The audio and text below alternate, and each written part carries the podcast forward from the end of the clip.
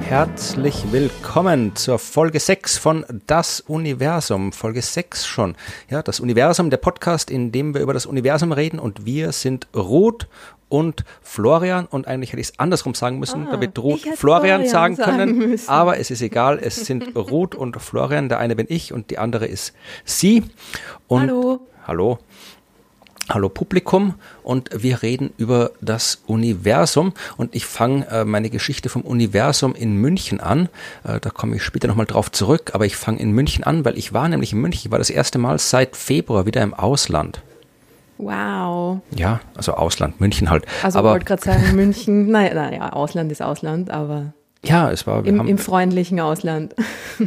wir haben nämlich dort äh, einen Auftritt gehabt mit den Science Busters im Innenhof des Deutschen Museums. Es war sehr nett, es hat während der Show nur ganz kurz geregnet und äh, das Publikum war nett und ich habe dort im Museumshop des Deutschen Museums, das ich nur empfehlen kann, also sowohl das Deutsche Museum in München als auch äh, den Museumshop etwas gekauft, was ich dann später noch empfehlen werde.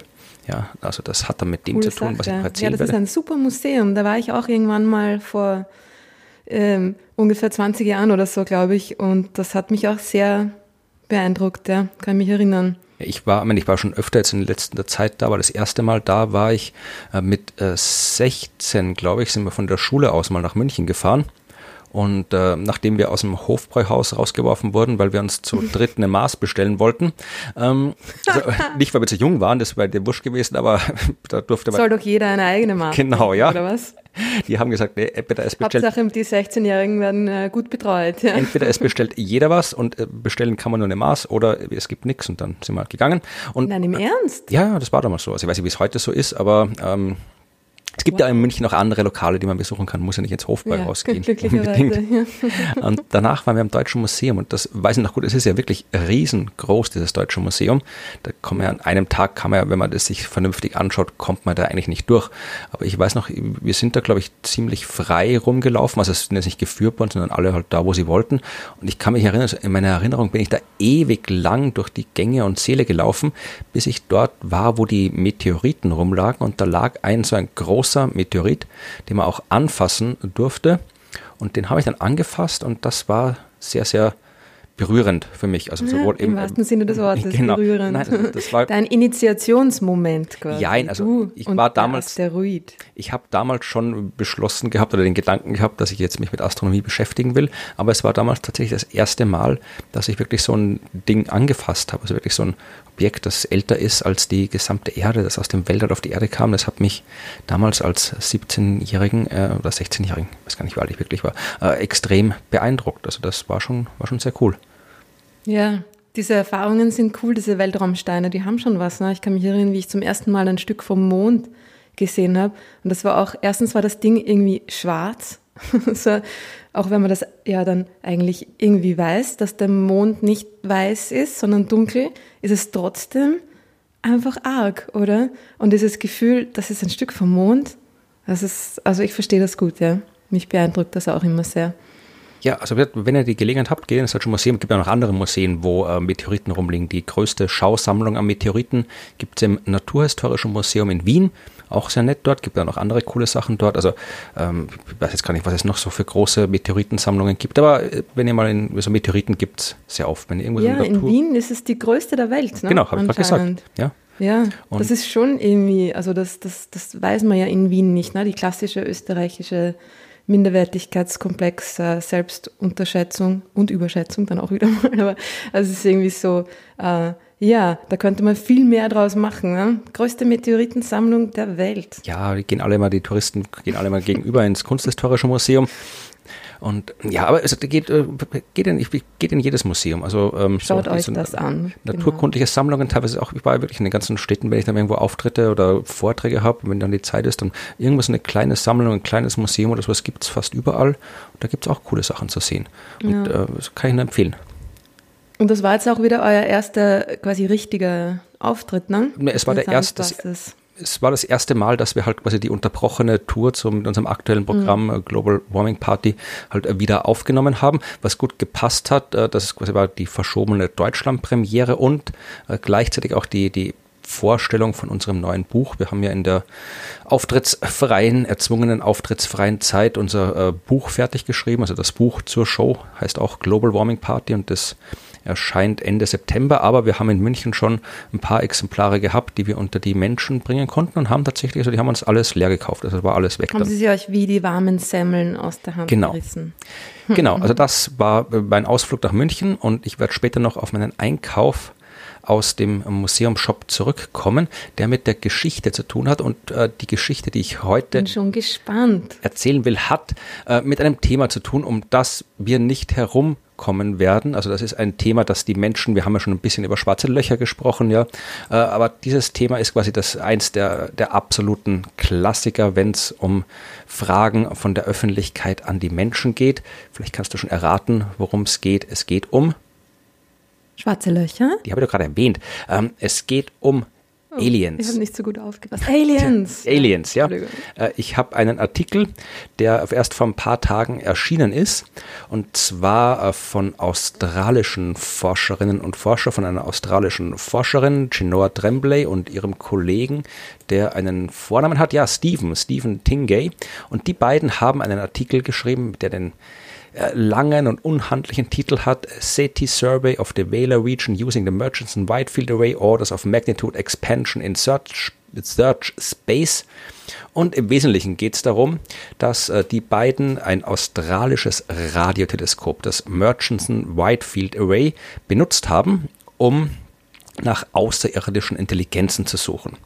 Und zwar auf die klassische SETI-Weise, nämlich indem man Radiosignale sucht. Mhm. Das ist das, was alle kennen, die den Film Contact gesehen haben.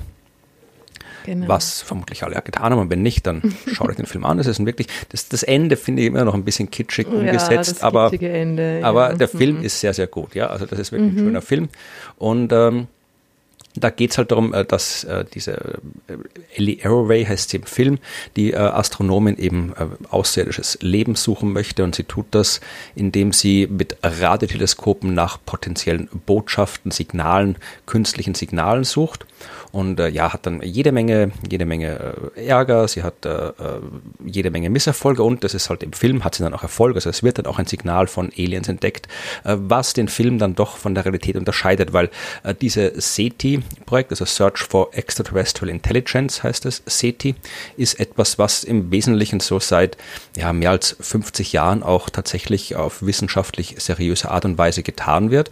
Also man nimmt große Radioteleskope und richtet die halt vereinfacht gesagt so zum Himmel und hört mal, ob es da irgendwas kommt. Ja, also Radiosignale kommen natürlich jede Menge vom Himmel, weil die ganzen Objekte, die das Universum zu bieten hat, Sterne, Galaxien und so weiter, die geben ja auch alle äh, Radiowellen ab.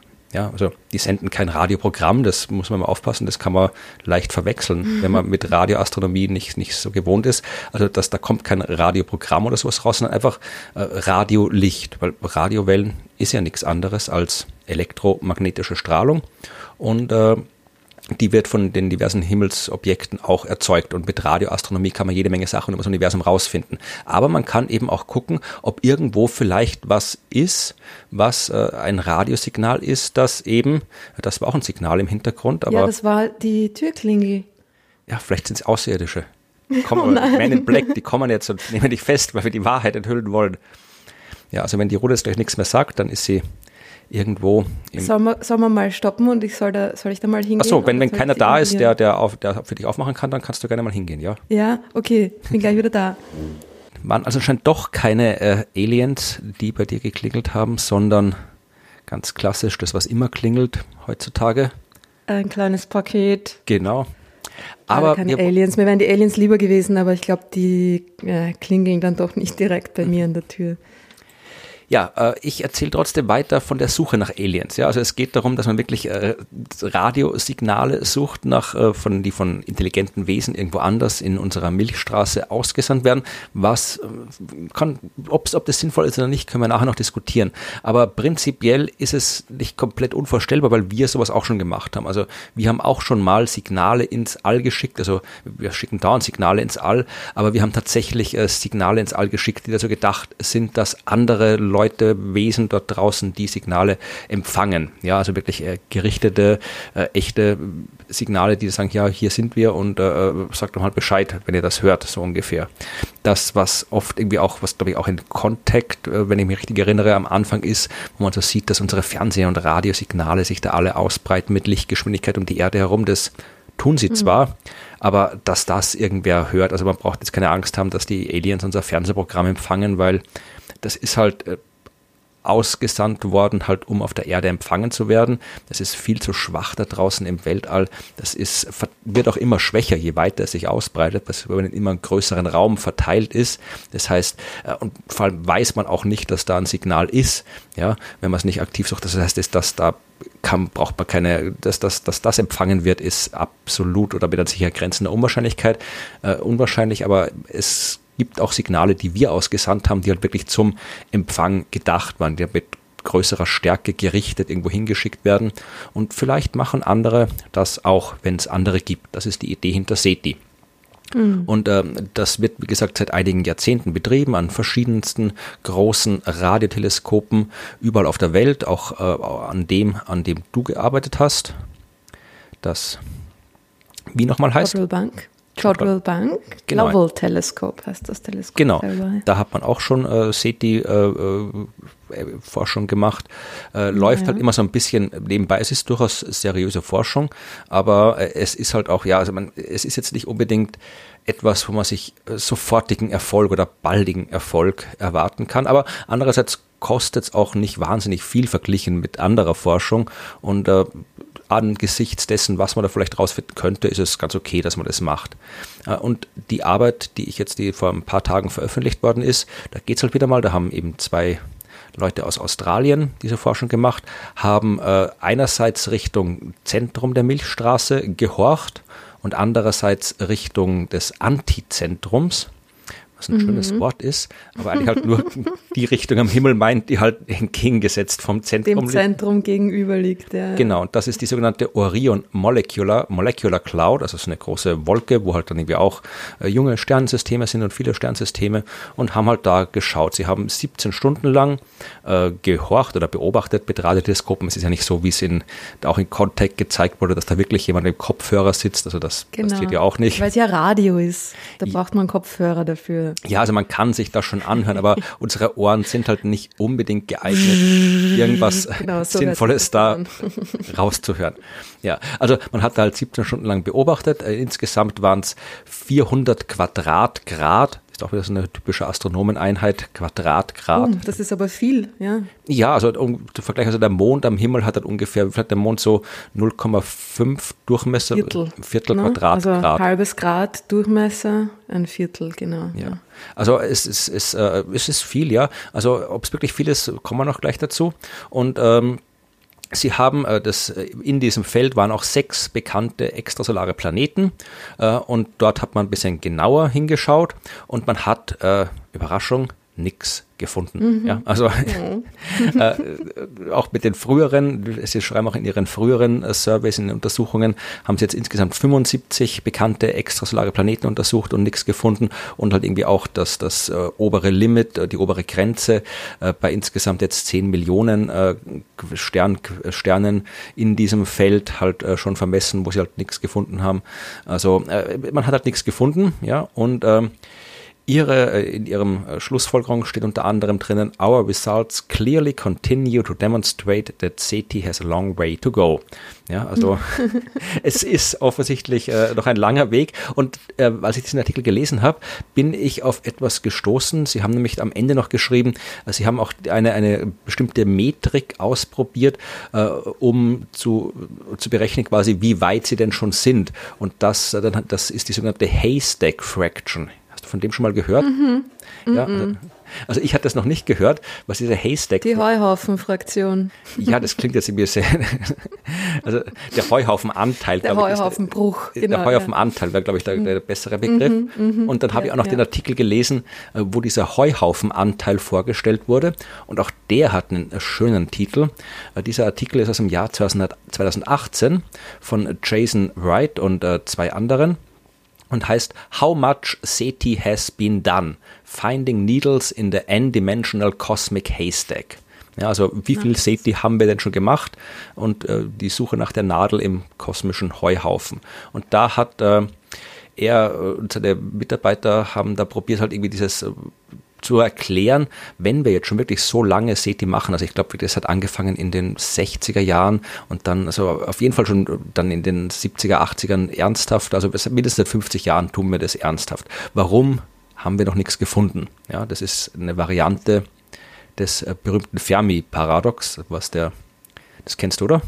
Mhm. Was der berühmte äh, Kernphysiker Enrico Fermi gesagt hat, wenn da draußen wirklich so viele Planeten sind und so viele Sterne sind äh, und äh, Leben äh, häufig ist oder Leben halt überall entsteht, wo es entstehen kann und äh, wenn das da überall Leben ist, warum haben wir noch nichts davon mitbekommen? Ja, das muss ja irgendwo sein. selbst wenn die, wenn die ganz, ganz langsam unterwegs sind und irgendwie hunderttausend Jahre von einem Stern zum nächsten brauchen, ja, in den letzten paar hundert Millionen, Milliarden Jahren sollte trotzdem schon überall irgendwo wer sein. Ja, also warum ist da nichts? Und da gibt es mhm. halt, es gibt ganze Bücher, wo irgendwie nur erklärt wird, also alle möglichen äh, bis jetzt aufgestellten Erklärungen zum Fermi-Paradox, also warum wir nichts sehen weil es halt, äh, weiß ich, weil die halt nicht wollen, weil es keine gibt, weil sich alle umbringen, sobald sie intelligent genug werden, also durch irgendwelche Klimawandel, Atomkriege, was ja zumindest bei uns nicht unbedingt äh, unwahrscheinlich ja, ist. Also ja. es gibt jede Menge Erklärungen, geht halt vom Absurden, dass halt, keine Ahnung, die Erde ist so ein äh, Zoo, wo irgendwie keiner Kontakt mit aufnehmen darf, weil wir zu doof sind oder zu unentwickelt, bis hin zu der klassischen, es redet keiner, weil keiner da ist außer uns. Also alles Mögliche wird da halt äh, erklärt. Und hier ähm, wird oft gesagt, ja, also dass quasi das, äh, die, die SETI-Stille, ja, also dass SETI nichts findet, eben auch ein Beleg dafür ist, dass das Fermi-Paradox, Fermi-Paradoxon tatsächlich eben eine Erklärung benötigt, ja, also dass das Fermi-Paradoxon real ist. Und da tatsächlich, äh, schreiben die gleich am Anfang, dass erstens sie und zweitens auch andere wichtige Menschen auf dem Gebiet, unter anderem Jill Tarter, das ist eine äh, Radioastronomin, die dieses SETI-Feld eigentlich erst richtig populär gemacht hat. Das ist auch genau die Astronomin, die äh, die Vorlage für die Figur der Ellie Arroway in mhm. Contact war.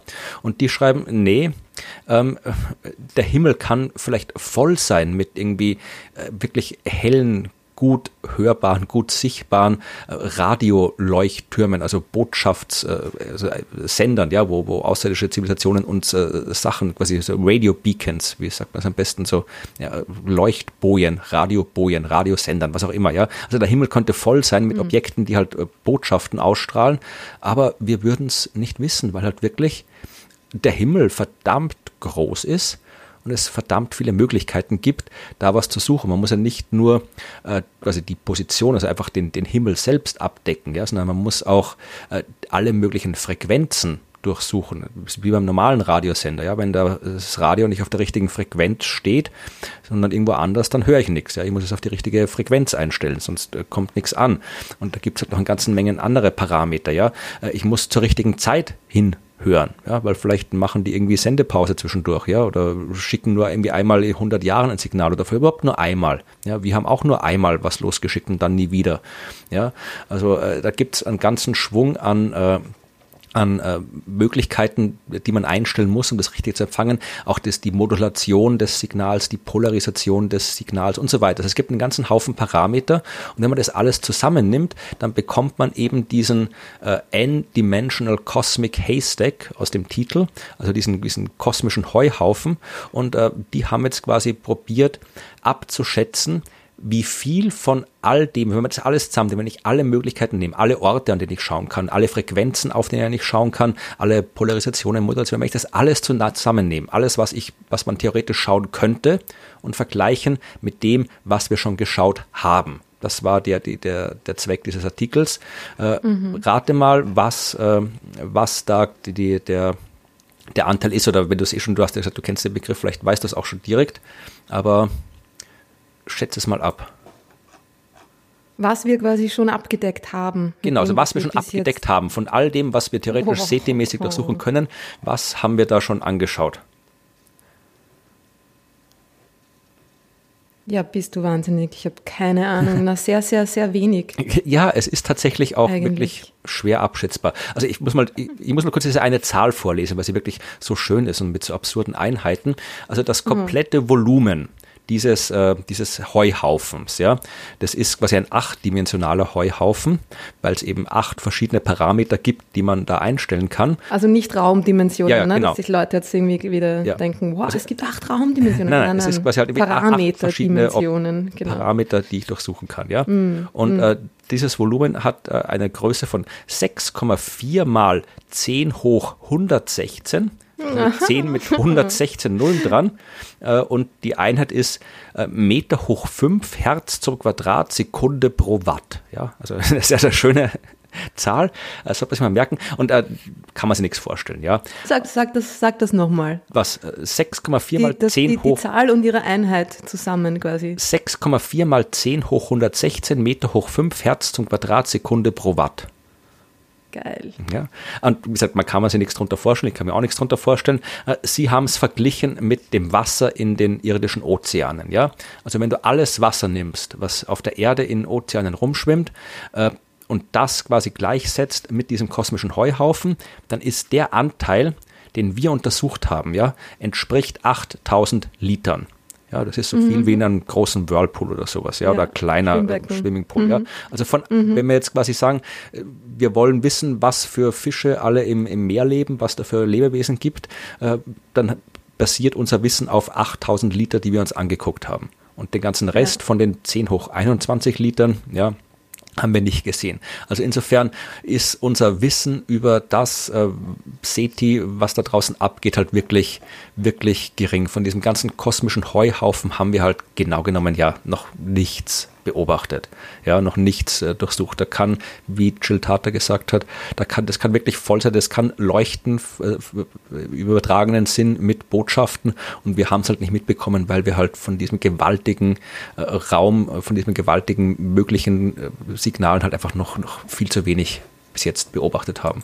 Oder um nochmal die Arbeit zu zitieren, mit der alles angefangen hat, ja, äh, SETI has a long way to go. It's a long way. Space is very well named. There's a lot of space. Uh, aber irgendwie haben Sie sich auch angeschaut, ähm, wie man diesen achtdimensionalen Parameterraum einschränken kann, weil es ist jetzt nicht so, dass man wahrscheinlich dann einfach auf irgendeine Frequenz sendet, ne? weil es haben sich ja auch bei dem Signal, das wir mal gesendet haben, hat man sich ja auch überlegt, ähm, was genau sendet man? Ne?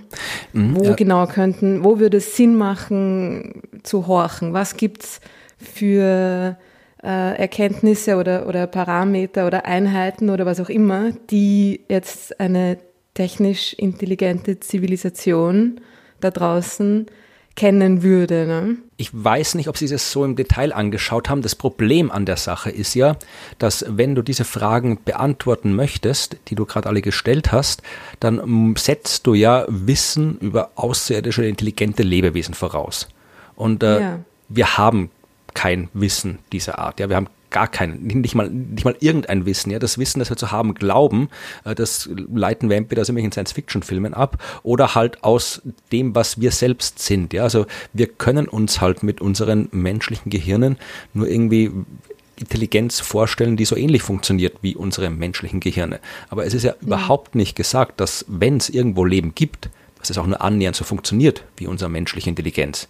Wir haben ja keine Ahnung, natürlich. wie Intelligenz irgendwie ausschauen kann. Wir wissen nicht mal genau, wie Leben an sich ausschauen kann. Wir wissen, wie Leben hier auf der Erde ausschauen kann. Ja, und wir haben einen Schwung Ideen, wie Leben, also Leben allgemein, nicht intelligentes Leben, sondern Leben allgemein irgendwo anders aussehen könnte. Ja, aber äh, das könnte doch irgendwie komplett anders sein, ja. Und intelligentes Leben ist wieder eine komplett andere Sache, ja. Also äh, man kann solche Annahmen schon treffen, aber die Frage ist halt, das sind halt Annahmen, die wir treffen und die, ob jemand anderer diese Annahme auch trifft. Allein die Sache, dass du da irgendwie Radiosignale suchst, ja. Also äh, äh, das war halt zu der Zeit, wo dieser SETI aufgekommen ist, also hier so 60er, 70er, da war halt Kommunikation per Radiofrequenz. Das war halt das, was man gemacht hat, wenn man über weite Distanzen äh, kommunizieren wollte. Ja, heutzutage, wer, wer, wer hört denn noch Radio über Hausantenne? Wer hört denn Fernsehen über Antenne? Gibt's fast gar nicht mehr. Ja, also das geht alles über Kabel, das geht alles über, über irgendwelche Lichtleiter, sonst irgendwelche Kabel. Also so richtig Radiosignale schicken wir schon gar nicht mehr. Die Zeit ist vorbei. Also das, als dass die Erde da wirklich im Radiolicht quasi stark geleuchtet hat und Informationen rausgestrahlt hat.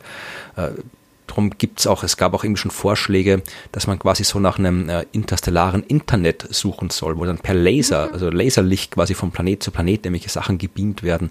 Aber das ist halt auch nur eine Annahme. Also das sind so viele Annahmen, die wir treffen müssen und wir haben absolut keine Ahnung, ob diese Annahmen sinnvoll sind oder nicht. Also ich, ich glaube, man äh, ich glaube, dass man da wirklich nicht viel mehr tun kann, als halt schauen und schauen, bis wir was finden. Wenn wir nichts finden, bleibt halt alles ja, offen. Weil ich meine, die, die Annahmen bis zu einem gewissen Grad machen sie aber natürlich schon Sinn, weil eben, wie gesagt, ohne Annahmen oder ohne Einschränkungen äh, gibt es noch irgendwie, was, 10, 10 hoch 21 Liter des Ozeans, die wir nicht, nicht ausschöpfen, ausschöpfen können. Ne? Und SETI, bei SETI geht es ja auch eigentlich irgendwie um Kommunikation ne?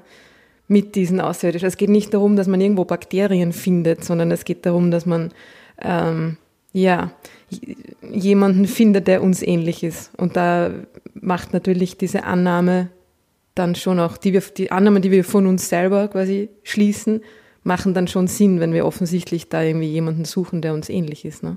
Ja, wenn man das so sehen will, es ist halt, das ist ja kein, kein, äh, kein äh, neues Problem, dass wir halt nur dann nur nach etwas suchen können, wo wir uns dann auch sicher sein können, dass wir es bemerken, wenn wir es gefunden haben. Und das ja, Einzige, eben. was wir halt bemerken, ist Intelligenz, so wie wir. Es spricht ja diesem alten Witz, ja, von dem Betrunkenen, der irgendwie äh, seinen Hausschlüssel sucht äh, unter der Laterne und dann kommt ein anderer und fragt, ob er ihm helfen kann beim Suchen. Und sagt, ja, na, wo hast du deinen Schlüssel verloren? Kannst du dich noch erinnern? Ja, irgendwo da hinten am Parkplatz. Ja, warum suchst du denn dann hier unter der Laterne? Da ist hell hell, da drüben ist dunkel. ja, also es ist halt, es kann halt, da ist schon was halt dran, sein, ja. das, was wir, was wir finden wollen, halt ganz woanders ist. Aber ja, ja. und vor allem selbst da, selbst da, wenn wir uns wieder an, an uns orientieren, ja, wir selbst haben, äh, wie gesagt, irgendwie äh, einmal so ein, ich glaube, das war auch, müsste ich nochmal nachschauen, genau, Daten, irgendwann in den 60er, glaube ich, haben wir einmal äh, äh, dieses äh, Arecibo-Signal, war das das Arecibo-Signal? Wie das genau hieß, was wir halt mit diesem Arecibo-Radioteleskop, was auch in Contact vorkommt, da haben wir einmal mhm. so eine Botschaft ins All geschickt. Ja, also wirklich gerichtet auf irgendeinen paar 10.000 Lichtjahre entfernten Kugelsternhaufen, also einen Bereich im Raum, wo ganz viele Sterne auf einem Haufen sind, wo die Chance groß ist, dass oder größer ist als anderswo, dass halt, wenn da irgendwo Aliens sind, dass die da irgendwo ein Planet ist, dass die es erreichen. Und da haben wir einmal so eine Botschaft hingeschickt mit ein paar Infos über uns Menschen. Und äh, das war es aber auch. Wir haben das einmal hingeschickt und danach nicht wieder sowas gemacht, ja, weil ja, die, die Wissenschaft das äh, Interesse daran verloren hat oder die Finanzierung nicht da ist oder die. Ich habe mal einen Vortrag gehört von äh, jemandem, der da involviert war und die Frage war auch, und warum nicht? Warum nicht mehr? Und er tatsächlich gemeint hat, äh, es, es waren, es gab dann ähm, Überlegungen, es gab eine Konferenz mit äh, Vertretern aus äh, der Wissenschaft und der Politik. Und es wurde von Seiten der Politik ähm, quasi ja, abgewürgt, weil man möchte nicht zu sehr auf sich aufmerksam machen, man möchte nicht das Risiko eingehen, dass da dann jemand kommt. Ne? Äh, wenn es ist, das klingt. Und wir alle so, was, wirklich? Na ja, das war quasi die, ja, also es, es wurde dann quasi das Budget wahrscheinlich einfach irgendwie abgedreht, aber die Überlegung dahinter war wirklich, man weiß ja nicht, wen man da auf uns aufmerksam macht. Ne? Was aber jetzt auch prinzipiell auch nicht jetzt ganz lächerlich ist, diese Überlegung. Ja, weil ja, wir neigen total. auch wieder dazu, wir neigen wieder äh, dazu, auch wieder äh, anhand der, der Science Fiction, die wir oft haben, dass wir halt die Aliens, wenn wir sie uns nicht irgendwie als körperfressende Monster vorstellen, dann sind es halt mhm. so die, die engelgleichen Überwesen, ja, die uns halt irgendwie alle retten wollen, die werden werden, die irgendwie eine Million Mal klüger sind als wir und die zu uns kommen. Also es gibt ja nicht umsonst so einen ganzen Haufen äh, UFO-Sekten und Alien-Sekten, also wirklich Leute, die halt irgendwie so äh, religiöse Bewegungen, die halt an Götter glauben, die Außerirdische sind. Äh, nicht umsonst ist irgendwie, hat sich die, wenn man sich so in der Geschichte anschaut, wie sich halt so der, die, der, der Glaube entwickelt hat. Also wir haben ja immer schon an äh, irgendwelche Wesen im Himmel geglaubt. Äh, früher waren es halt Engel, jetzt sind es Außerirdische. Also ja. das ist ja auch nichts Neues. Also das, da, da gibt's. Die Rettung kommt von oben. Genau. Mhm. Also wir neigen dazu, unsere, unsere quasi Erlösungswünsche halt irgendwo auszulagern. Früher haben wir es hauptsächlich an irgendwelche göttlichen Entitäten ausgelagert äh, und jetzt äh, tun wir es halt dann irgendwo anders hin. Und äh, da kommt halt die Vorstellung her, dass die Außerirdischen halt alle, die sind so weit fortgeschritten, die kennen keinen Krieg, die sind lieb, die sind nett. Aber ist ja auch nicht gesagt. Ich meine, äh, wie gesagt, wir haben das einmal hochgeschickt und dann hat die Politik das abgedreht, aus welchen Gründen auch immer. Äh, warum die, die Aliens, wenn sie es denn gibt und wenn sie so sind wie wir, die wären ja auch irgendwelche, dann haben die vielleicht auch Politiker, die sagen, nee, für den Schwachsinn geben wir kein Geld aus, ja. Dann gibt dann, dann senden die auch nichts, ja. Und äh, das äh, jetzt also, akut Angst, weiß ich nicht, ob man haben muss, aber äh, wenn man sich jetzt wirklich da, in, das ist auch so ein klassisches Science-Fiction-Motiv, ähm, dass eben die wenn eine Zivilisation wirklich fortgeschritten ist, dann braucht es halt auch wirklich viel Ressourcen. Ich meine, wir sind dabei, quasi hier sämtliche Ressourcen der Erde quasi aufzubrauchen. Ja, also da gehen uns schon einige aus. Also wir haben diesen Planeten hier ziemlich gut ausgeschlachtet, was die Ressourcen angeht. Was den, den anderen Lebewesen, die hier leben, die keine Menschen sind, wahrscheinlich auch ziemlich auf die Nerven geht, dass wir das tun. Und wenn du jetzt auf einer eine Skala höher denkst und dir eine Zivilisation denkst, die halt quasi über mehrere Planeten, über mehrere Sternensysteme irgendwie verteilt ist und entsprechend viele Ressourcen braucht, naja, die wird sich vielleicht auch freuen, dass da irgendwie noch ein neues äh, Planetensystem Frisches ist. Material. Ja, aber das, das, also, wie gesagt, das ist alles Science Fiction, aber es ist jetzt keine mm. komplett mm. dumme äh, äh dumme Idee davon auszugehen, dass vielleicht äh, Außerirdische, sofern es sie denn gibt, ja, nicht unbedingt äh, nett sein müssen. Ja, meine, warum sollen es gibt keinen Grund, es gibt weder einen Grund anzunehmen, dass sie nett sind, noch einen Grund anzunehmen, dass sie nicht nett sind. Es gibt eigentlich überhaupt keinen Grund anzunehmen, dass sie irgendwas sind. Ja, das sind auch alles nur menschliche Kategorien. Aber mhm. und das ist halt das Problem. Also hat ja auch irgendwie Stephen Hawking war ja auch einer von denen, die äh, quasi bisschen Zurückhaltung äh, gefordert haben und nicht unbedingt gesagt haben, wir sollen da jetzt irgendwie was äh, raus äh, messagen. Ausschreien, hier, hier. ja, also das, und wie gesagt, wenn, vielleicht sind die anderen ja auch so, äh, dass sie eben sich eher zurückhalten und dann hören wir auch nichts davon. Ist übrigens die Handlung oder eine, eine Grundlage der Handlung der äh, Trisolaris-Bücher, äh, weiß nicht, ob du die gelesen hast, dieses äh, Die drei Sonnen diese äh, mhm. äh, Science-Fiction-Trilogie, die vor ein paar Jahren ziemlich populär war, Bestseller von äh, Liu Cixin, so äh, chinesischer Science-Fiction-Autor, wo es mhm. eben auch genau, äh, wo dieses, dieses Konzept, dass eben das Universum voll ist mit intelligenten Zivilisationen, aber alle die Fresse halten, weil sobald einer irgendwo was sagt, dann kommt von allen Richtungen äh, die anderen daher und schießen den ab. Also mhm der dunkle Wald hat er das da genannt. Ja, also das, der ist voll mit Leben, aber äh, keiner sagt was, weil alle Angst haben vor den anderen. Das ist quasi eins so der, der Grundmotiv dieser Serie. Die übrigens angeblich bald verfilmt wird für Netflix, habe ich gehört. Aber hat jetzt da mit nichts zu tun. Ja, aber wie gesagt, das ist halt, aber wie gesagt, Science Fiction ist, äh, ich glaube, die Science Fiction ist zwar einerseits ein großer Treiber für diese ganze SETI-Geschichte, aber ich glaube andererseits auch halt ein, ein, ziemliches Problem, will ich nicht sagen, aber äh, es, es beeinflusst halt so extrem die Vorstellung, die wir uns machen von dem, was wir da vielleicht finden könnten, wenn die Suche erfolgreich ist. Und das ist halt nicht so. Also das ist halt, wir, wir, wir können halt wir haben halt überhaupt keine Ahnung, was das sein kann und was nicht. Ja. Weil wir halt auch nicht mehr verstanden haben, äh, warum das Leben auf der Erde intelligent geworden ist, ja, und was Intelligenz überhaupt bedeutet und so weiter. Also da, da haben wir alle keine Ahnung davon und das insofern macht es das schwer, danach zu suchen. Und deswegen haben wir halt auch ein Ab und dazu kommt noch dieser gewaltige Heuhaufen, den wir doch suchen müssen. Ja. Also die rettende Kavallerie, die kommt halt nicht mehr. Haben Element of Crime schön gesungen, genau. Aber es, es, trotz allem ist SETI durchaus was. Wie gesagt, es ist man kann, SETI kann man ja machen. SETI ist ja quasi nur passiv horchen und nicht aktiv rufen. Äh, das mhm. wäre METI, ja, Messaging to Extraterrestrial Intelligences. Gibt es auch äh, viel Arbeit und Forschung drüber, aber hier geht es ja nur um SETI und äh, wie gesagt, es ist vergleichsweise billige Forschung und halt angesichts, wie ich gesagt habe, angesichts des äh, möglichen Ergebnisses kann man das durchaus machen. Ja, also das tut jetzt niemand weh, SETI zu machen. Also ich habe jetzt kein Problem damit, dass SETI stattfindet. Gibt welche, die sagen, das ist irgendwie Verschwendung von Teleskopzeit und so weiter, aber also da, da habe ich. Naja, aber ich finde, das ist ja auch irgendwie äh, ein bisschen überheblich. Ne? Ja, ne? Weil wenn, nicht, wenn es etwas gibt, was, äh, was Leute interessiert und Außerirdische sind natürlich offensichtlich etwas, was uns als, als Gesellschaft interessiert, dann, also auch wenn das quasi eine aussichtslose Suche vielleicht ist, kann man das nicht einfach nicht machen. Ich glaube, das gehört zu diesen, zu einem von diesen Themen, wo man einfach sagen muss, ja, das, das, das muss man einfach trotzdem machen. Und das hat ja auch ein, ein riesiges ähm, Potenzial zur, zur Vermittlung, ne? zur Vermittlung von anderen Themen dadurch. Auf jeden Fall. Dieses Alien-Thema. Ne?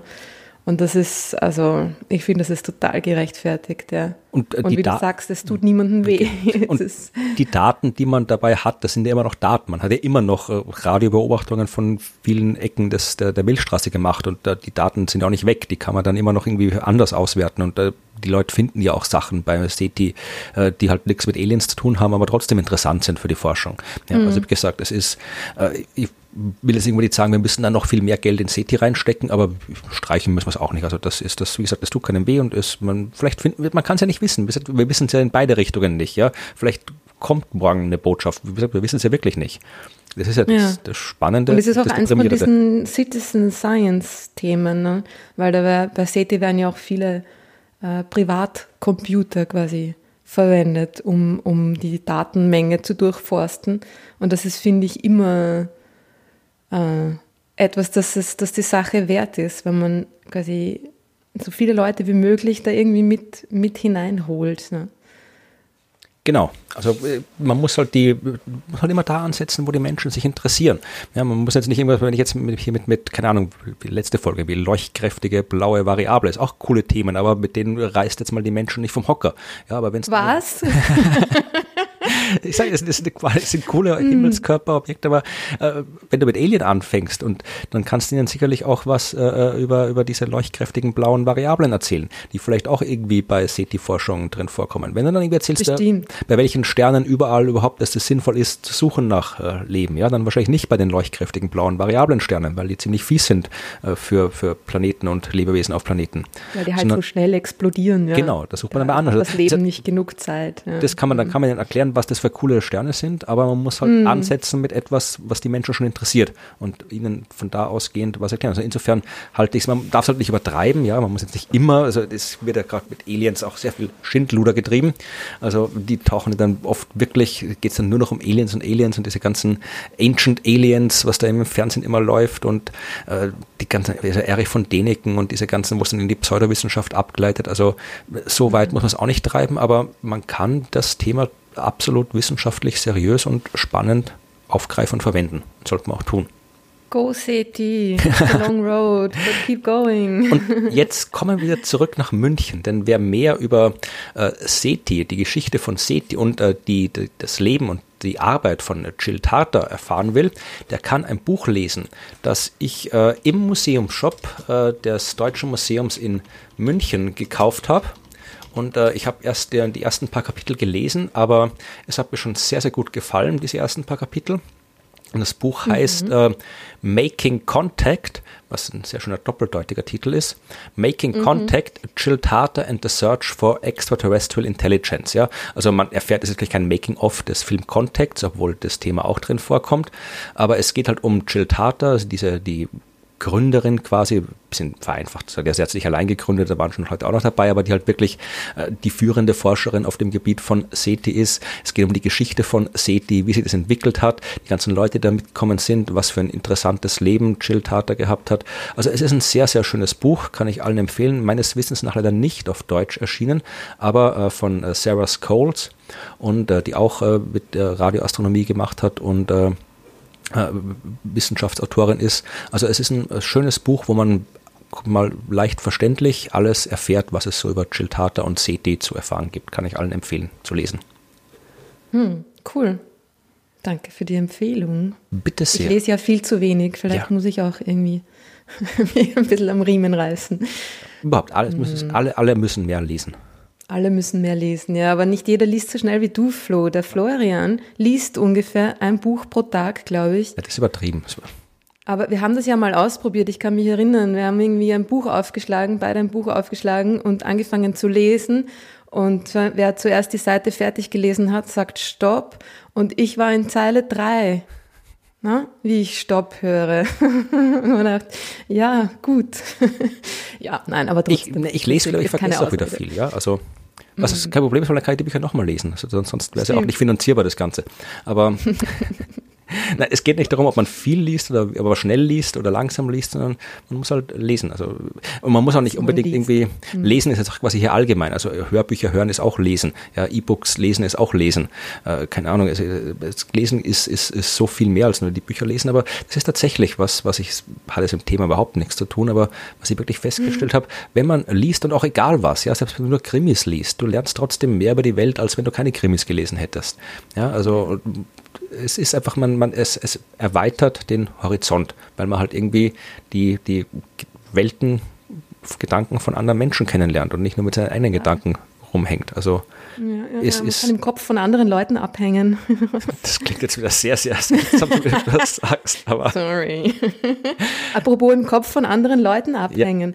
Das finde ich ja auch das Interessante an den Fragen, die wir gestellt bekommen. Da genau. kann man auch ein bisschen im Kopf von anderen Leuten abhängen. Ich habe nämlich eine, die, ich habe eine Frage gefunden, die quasi fast äh, äh, erschreckend gut zu all dem passt, was wir jetzt hier besprochen haben. Mhm. beantworten wir vielleicht als erste und dann schauen wir, was die anderen Köpfe noch zu bieten haben. Ja, ist diese gut. Frage, die ich jetzt hier ausgesucht habe, ist von Myrna und äh, sie schreibt, liebe Ruth, lieber Florian, da wir ja alle davon ausgehen, dass sich das Universum in unendliche Weiten erstreckt, kam bei mir schon früh die Frage auf, was es da draußen noch alles geben kann. Dass es Aliens gibt, ist damit doch fast hundertprozentig sicher, oder? Es kann schließlich nicht sein, dass das ganze restliche Weltall ganz ohne Leben ist. Das ist der erste Teil der Frage, den zweiten lese ich dann gleich vor diesen ersten Teil haben wir jetzt schon quasi beantwortet mit der ganzen Diskussion. Ähm, das ist äh, dieses Argument, also dass, dass äh, das Universum, wenn es quasi so riesengroß ist und so voll mit Sternen ist und wie wir jetzt wissen, auch voll mit Planeten ist, dass es da irgendwo außerirdisches Leben, intelligentes außerirdisches Leben geben muss, das ist was, was man oft hört. Bei der Diskussion taucht auch äh, in Contact auf dieses berühmte Zitat von der Ellie Arroway, dass es quasi eine enorme Platzverschwendung wäre, wenn wir alleine werden. Ähm, siehst du das auch so? Das ist irgendwie. Eh, mm, was, das mit der Platzverschwendung? Ja, dass es oder quasi dass es angesichts des gewaltigen muss? Universums 100 mehr oder weniger sicher ist, dass da draußen was ist. Außer uns. Boah. Also, ich, ich, glaub, ich glaube es schon, aber das ist halt so eine, so eine Glaubensgeschichte. Ne? Das ist irgendwie. Äh, ich wünsche es mir, sagen wir mal so. Und das ist ja halt oft so, dass, äh, dass die Dinge, die man sich wünscht, da irgendwie dann, dass man die, an die dann halt sehr glaubt und die dadurch halt auch viel leichter als äh, wahr erachtet. Ne? Das sagt, kann ja gar nicht anders sein. Und das ist ein bisschen, das ist ein bisschen eine, eine, eine Falle, in die man da leicht hineintappt. Und ich äh, merke, wie ich selber auch dazu tendieren würde, in diese Falle hineinzutappen. Wenn ich nicht wüsste, dass, ähm, ja, wie wir gerade in der Geschichte gehört haben, es halt einfach auch, ähm, ja, ganz gut sein kann, dass da halt dann doch nichts ist. Ne? Ja, ja. Das, ich habe es auch natürlich, werde das ja auch oft gefragt und habe mich halt auch oft damit lange beschäftigt. Also natürlich, man darf halt dieser Verlockung der großen Zahlen nicht erliegen, weil Richtig. wir haben halt mhm. keine Ahnung, das habe ich vorhin schon gesagt, wir haben keine Ahnung, was dazu geführt hat, dass äh, intelligentes Leben auf der Erde entstanden ist.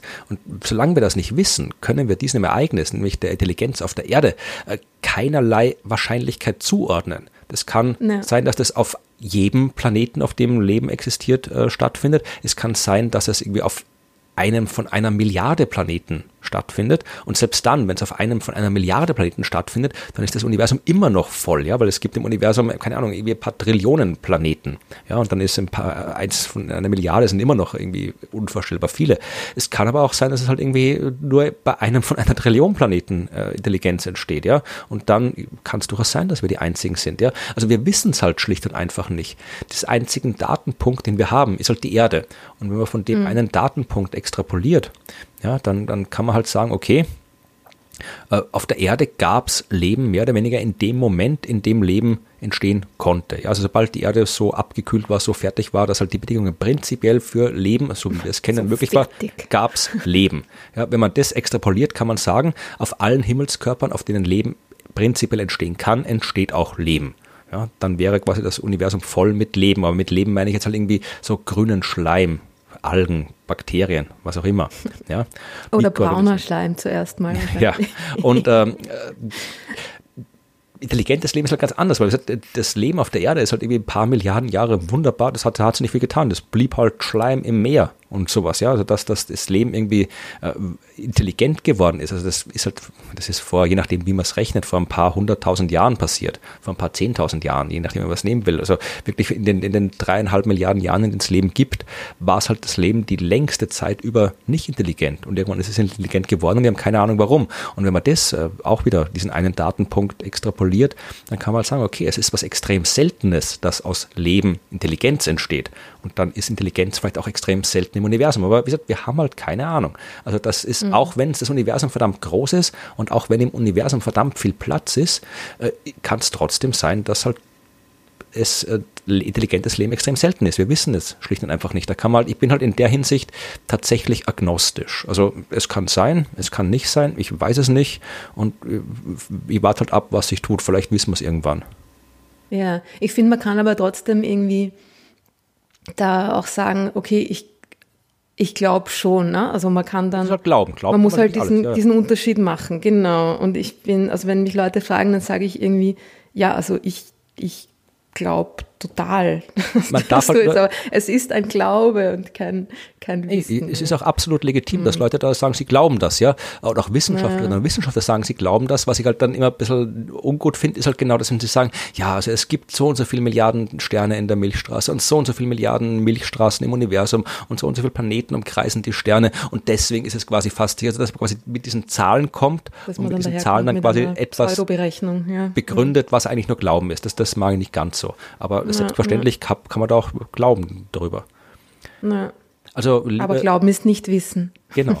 So, liebe Myrna, wir wissen es nicht, ja, äh, diese Frage. Aber bei der zweiten, den zweiten Teil der Frage wissen wir ein bisschen mehr. Die lautet nämlich, meine zweite Frage ist, ob ihr euch auch mit Dimensionen beschäftigt habt. Schon lange habe ich über die vierte Dimension nachgedacht und diese wird ja auch nachgesagt, dass ein menschliches Wesen nicht wirklich verstehen kann, worum es sich handelt. Aber mich interessiert sie trotz allem sehr und ich würde mich freuen, mehr darüber zu erfahren oder verstehen zu können. Also können wir noch kurz was, weil wir haben ja auch über den achtdimensionalen Heuhaufen gesprochen vorhin und äh, können die Gelegenheit nutzen, um mal ein paar Missverständnisse über das äh, aufzuklären, was in der Wissenschaft so unter Dimension läuft. Ja, da haben wir ja schon ein bisschen angefangen auch ne, mit der Frage, mit, den, mit dem n-dimensionalen Parameterraum und so. Genau. genau. Also so allgemein, so im allgemeinen äh, Sprachgebrauch ist Dimension äh, etwas, also eine Ausdehnung. Also es gibt die drei Raumdimensionen. Das sind die drei fundamental unterschiedlichen Richtungen, die es gibt. Also vor, rückwärts, links, rechts und oben, unten. Das sind drei grundlegend unterschiedliche Richtungen. Das sind die drei Dimensionen des Raums, weswegen wir auch von einem dreidimensionalen Raum sprechen.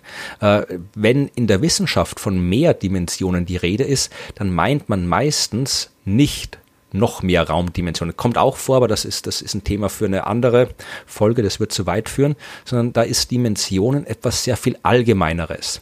Ja, äh, diese vierte Dimension, die da oft erzählt wird, das ist dann oft, wird die Zeit dazu genommen.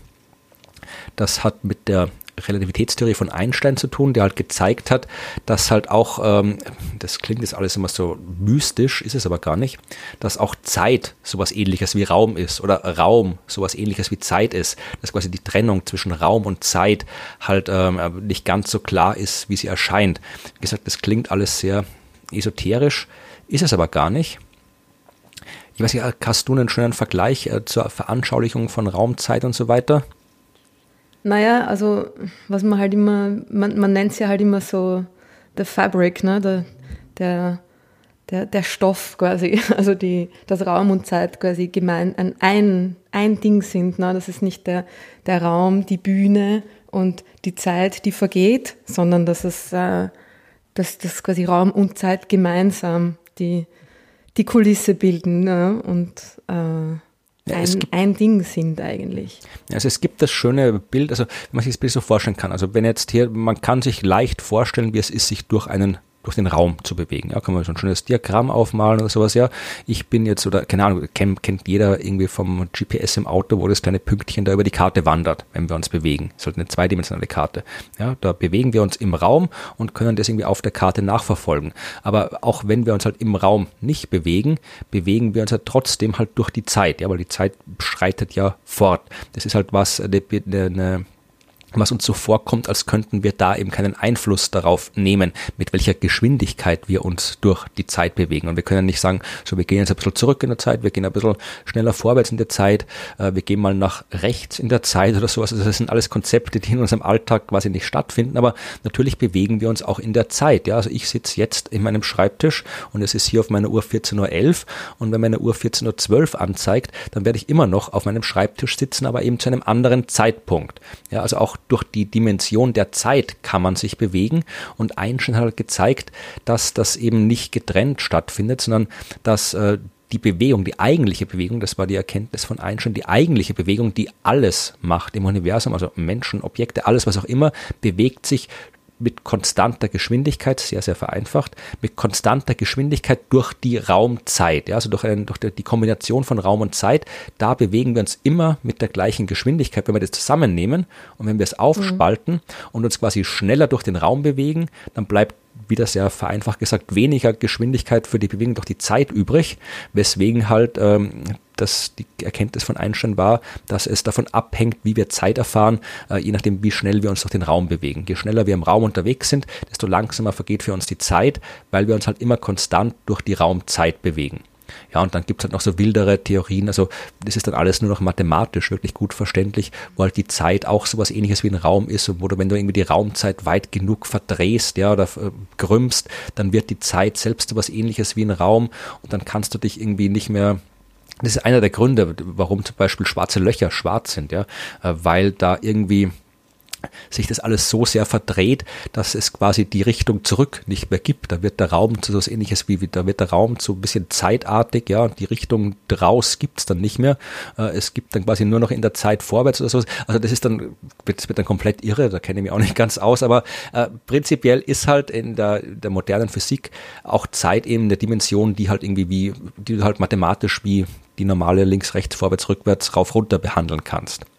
Ähm, das ist aber immer noch nicht das, was wir vorhin mit dem achtdimensionalen kosmischen Heuhaufen betrachtet haben und was Wissenschaftlerinnen und Wissenschaftler äh, ansonsten sehr oft mit Dimensionen zu tun haben. Ich weiß nicht, ob du in deiner Arbeit mit äh, hochdimensionalen Phasenräumen zu tun hast oder hattest. Glücklicherweise nicht, nein. Ja, aber vom indirekt vermutlich schon, weil du hast ja auch die Bewegung von Galaxien und so weiter. Also fangen wir mal irgendwie ganz allgemein an. Also prinzipiell in der Dimension, in der Wissenschaft ist einfach nur, soll man sagen, ein, ein freier Parameter, kann man sagen. Ja, also ich zum Beispiel, ich kann sagen, ich sitze jetzt, wie gesagt, wieder in meinem Büro und es ist jetzt hier sehr, sehr heiß. Ja, ich habe die, ich habe die Fenster zu äh, damit die Aufnahme gut ist. Und mein Büro ist sehr klein, weswegen es sehr heiß ist. Ich könnte jetzt einfach, um das zu messen, hier eine Temperatur messen. Ja? Und ich kann äh, messen, an welchem Ort in meinem Büro welche Temperatur ist. Ja? Das heißt, ich habe, mein Büro ist dreidimensional. Das heißt, ich kann mit drei Koordinaten irgendeinen Ort hier im Büro spezifizieren und an diesem Ort eine Temperatur. Und dann schreibe ich auf hier, also quasi x-Koordinate, y-Koordinate, z-Koordinate, Temperatur. Das sind vier Zahlen. Ja, und das gleiche mache ich an einem anderen Ort und wieder einem anderen Ort und wieder einem anderen Ort. Und wenn ich das alles irgendwie halt aufschreibe und behandle, dann habe ich quasi hier einen vierdimensionalen Raum. Ja, also wenn ich jetzt hier aufmale, äh, mathematisch kann man sich das alles äh, sehr gut behandeln, vorstellen kann man sich es nicht. Also einen dreidimensionalen Raum kann man sich vorstellen, so zur Koordinatenachse x, y, z und quasi man muss sich jetzt probieren zu denken, kann keiner schaffen, aber man kann probieren zu denken.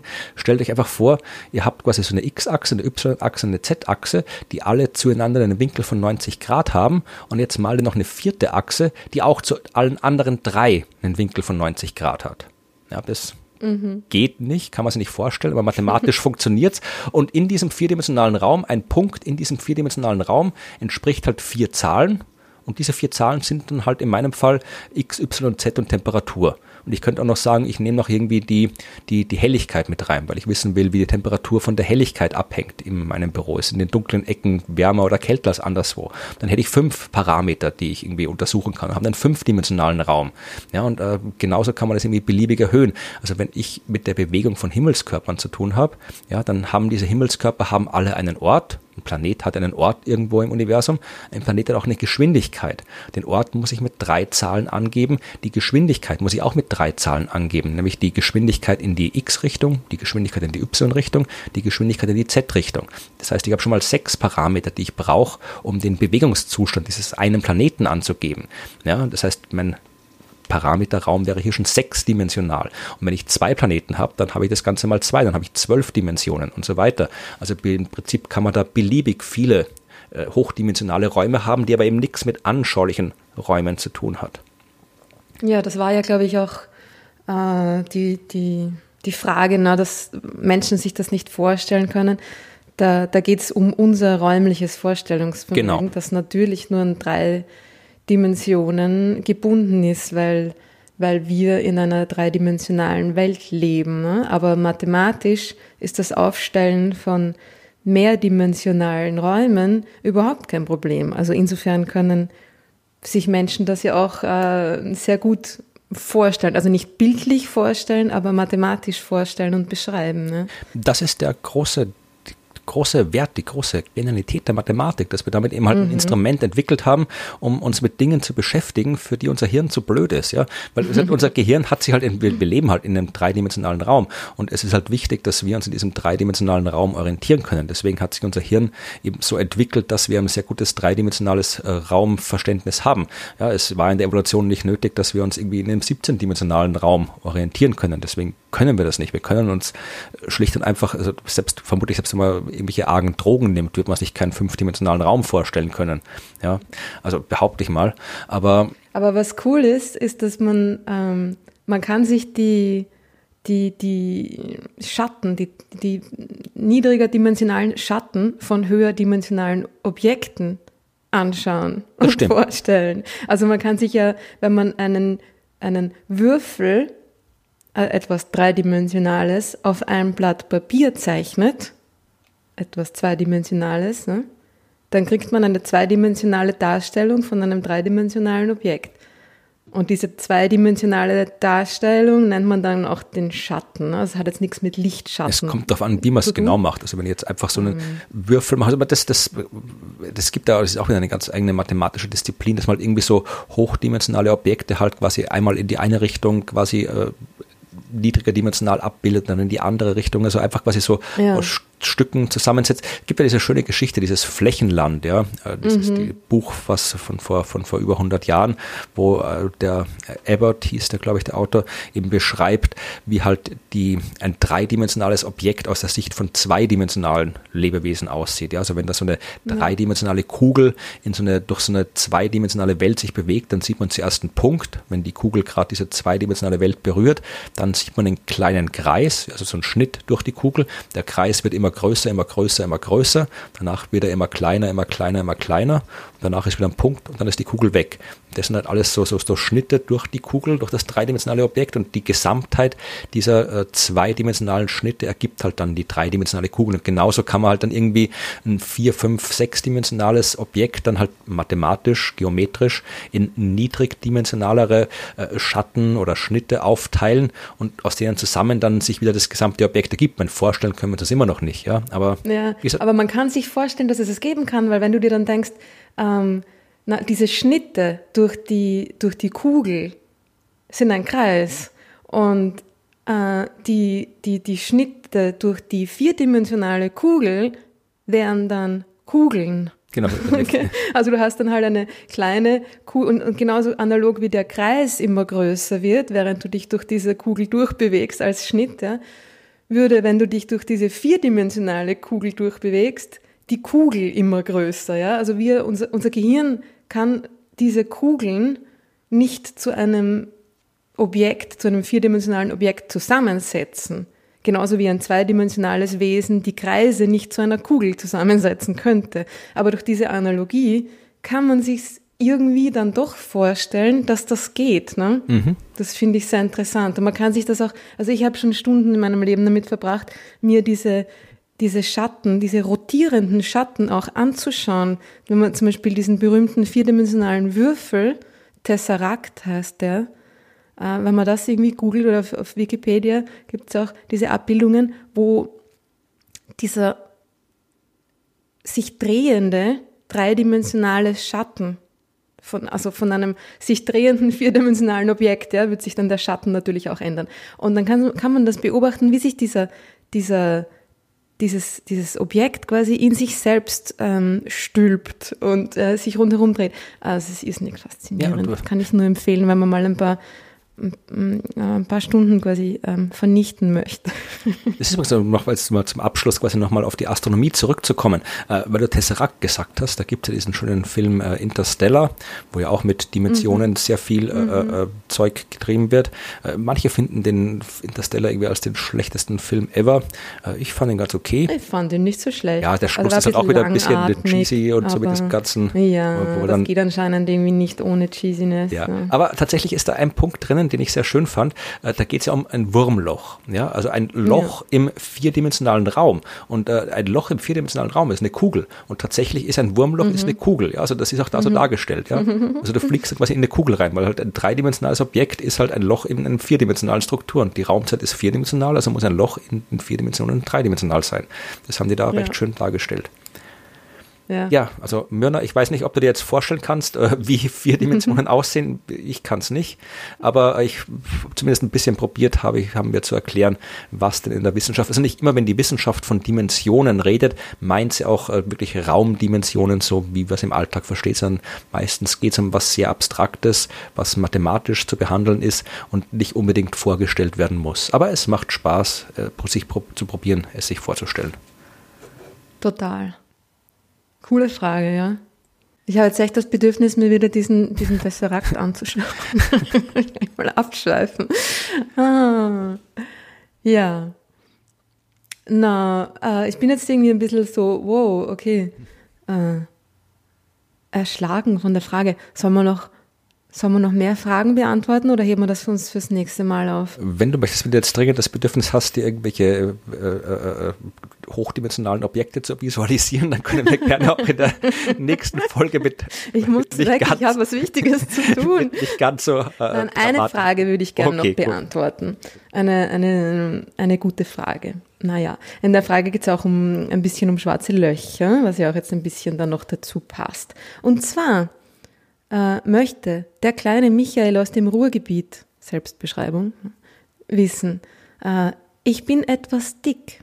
Wenn ich demnächst kollabiere und zum schwarzen Loch werde, wird sich dann eine Galaxie um mich herum bilden? Tja, das musst du beantworten. Du kennst dich mit Galaxien aus.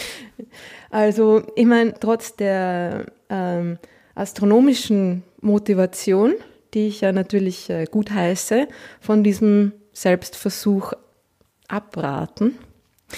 Wenn er das aber tatsächlich probieren möchte, dann müssen wir zunächst ein paar Annahmen treffen und zwar etwas dick. Naja, sagen wir mal, Michael wiegt 200 Kilogramm.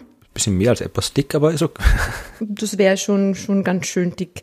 Ähm, wenn er es schaffen würde, sich äh, zu komprimieren, so weit zu komprimieren, damit er äh, zu einem schwarzen Loch wird, dann müsste er seine 200 Kilogramm auf äh, 10 hoch minus 24 Meter zusammenpressen. Ist das, ist wie groß ist das Atomkern? Oder? Das ist ein, genau, das ist, äh, also diese Größenordnung, das nennt sich ein Joktometer. Ich habe das extra nachgeschaut. es gibt sogar Namen für diese Dinge. Äh, das ist äh, absurd klein. Also das ist, da gibt es eigentlich in der Natur, das ist je, weit, weit, weit jenseits von, von jeglichen Elementarteilchen Größenordnungen. 10 hoch minus 24 Meter. Okay. Äh, das ist aber jetzt nicht unmöglich, dass es schwarze Löcher gibt, die so klein sind. Die Untergrenze für schwarze Löcher, und das ist eigentlich die einzige Länge, die, die quasi da noch drunter liegt, die irgendwie Sinn macht, ist ja die Plancklänge, 10 hoch minus 34 Meter, also noch 10 Größenordnungen kleiner, okay?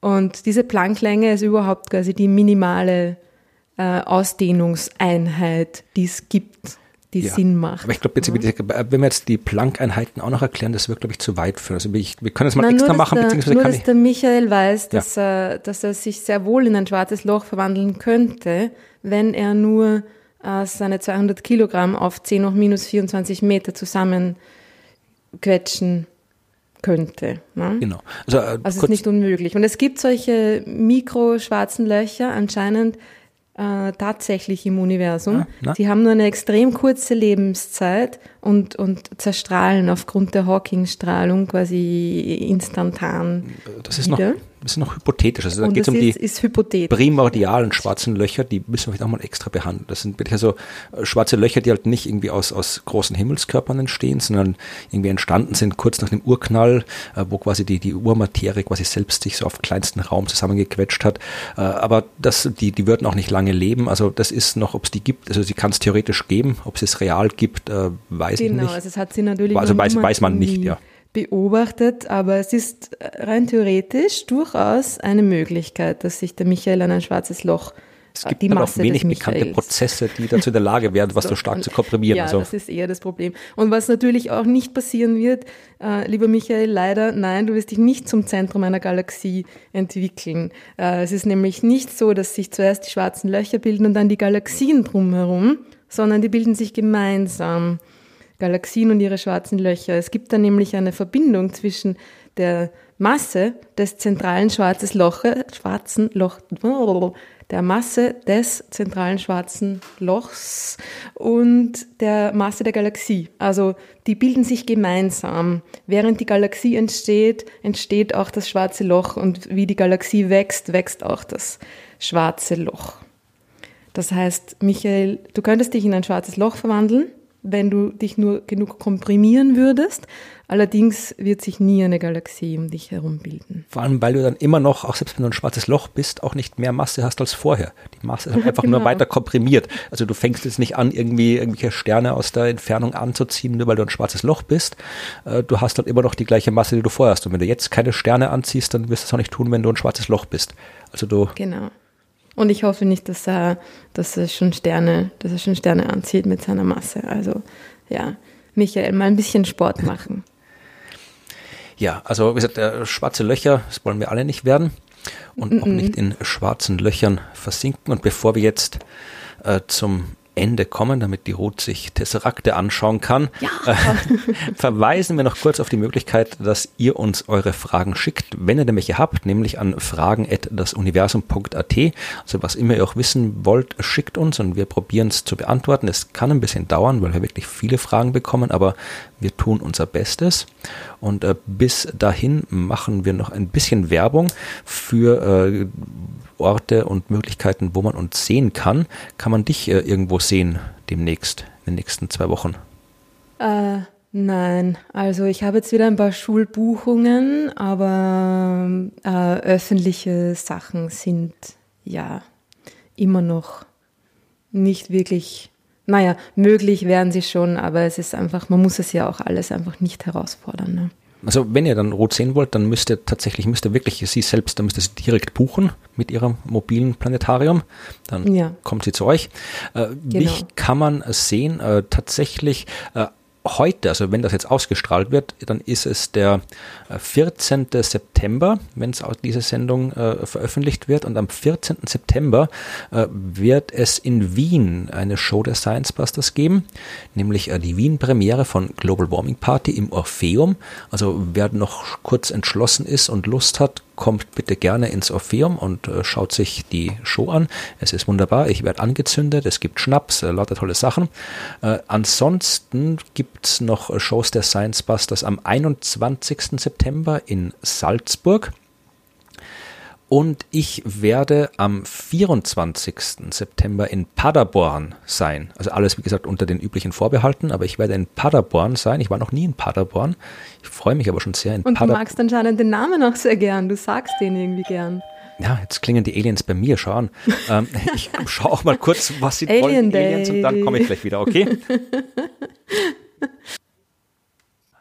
Also, also ich habe ein Paket bekommen. Es war auch bei mir die Post. Allerdings habe ich es nicht bekommen. Ich konnte, der war wirklich sehr, sehr äh, schnell, der Paketbote. Ich konnte, Tatsächlich? Ich konnte gerade noch sehen, wie er mit seinem, das war die normale Post, ich konnte gerade noch sehen, wie die Post wieder abgerauscht ist, als ich bei der Tür war und sie aufgemacht habe. Also die Post ist auch nicht mehr das, was sie mal war. Ja. Ich glaube, die hatten früher mehr Zeit. Naja. Wir waren bei Paderborn. Ja, also genau. ab 24. September bin ich in Paderborn im Heinz-Nixdorf Forum. Das ist auch ein nettes äh, Museums-Science Center und werde dort einen Vortrag über mein aktuelles Buch, eine Geschichte des Universums in 100 Sternen halten. Und dann gibt's noch ja, am, schön. Und am 25. September werden wir in Passau auftreten, wieder mit äh, der Global Warming Party Show der Science Busters. Das sind so die äh, diversen äh, Möglichkeiten, wo man mich sehen kann und meine Science Busters Kollegen. Äh, ich glaube, irgendwann sind wir noch auf FM4 im Radio, wo man dann anrufen kann und uns Fragen stellen. Äh, das war aber schon gestern, also bringt euch das nichts mehr, wenn ich das heute erkläre. also ja, ist, ist es Ja, immer alles. wieder die Geschichte mit der Zeit. Ich habe übrigens gerade nachgeschaut, auch der 14. liegt schon in der Vergangenheit. Ja. Der Dienstag ist der 15. Stimmt, ja genau, am 15. Am 15. Also September gestern wart ihr. Nein, wir treten am 15. September in am, Wien ach, auf. Also okay. das passt. Gut. Am 15. September, äh, wenn die Folge heute Morgen veröffentlicht wird, dann ist sie, kann man heute Abend noch nach Wien fahren ins Orpheum und uns dort anschauen. Ja, also wie gesagt, das sind die Möglichkeiten, die zumindest äh, jetzt noch bestehen, wie es dann in Realität ausschaut, zeigt uns äh, die Pandemie, das werden wir alles sehen, was davon passiert und was nicht. Also mhm. bevor ihr irgendwo hingeht, schaut nochmal nach, ob äh, es auch wirklich stattfindet. Sonst seid ihr vielleicht in Paderborn und äh, oder in Wien oder in Salzburg oder in Passau und es ist dann doch nichts los. Also schaut und äh, ansonsten, das wird auf jeden Fall stattfinden, gibt es uns wieder in 14 Tagen mit mehr aus dem Universum, weil wir sind noch nicht durch. Es gibt noch das eine oder andere im Universum, über das wir reden können, was wir dann wir beim nächsten Mal tun. Was, ja. Bis dann. Tschüss. Tschüss. Thank you.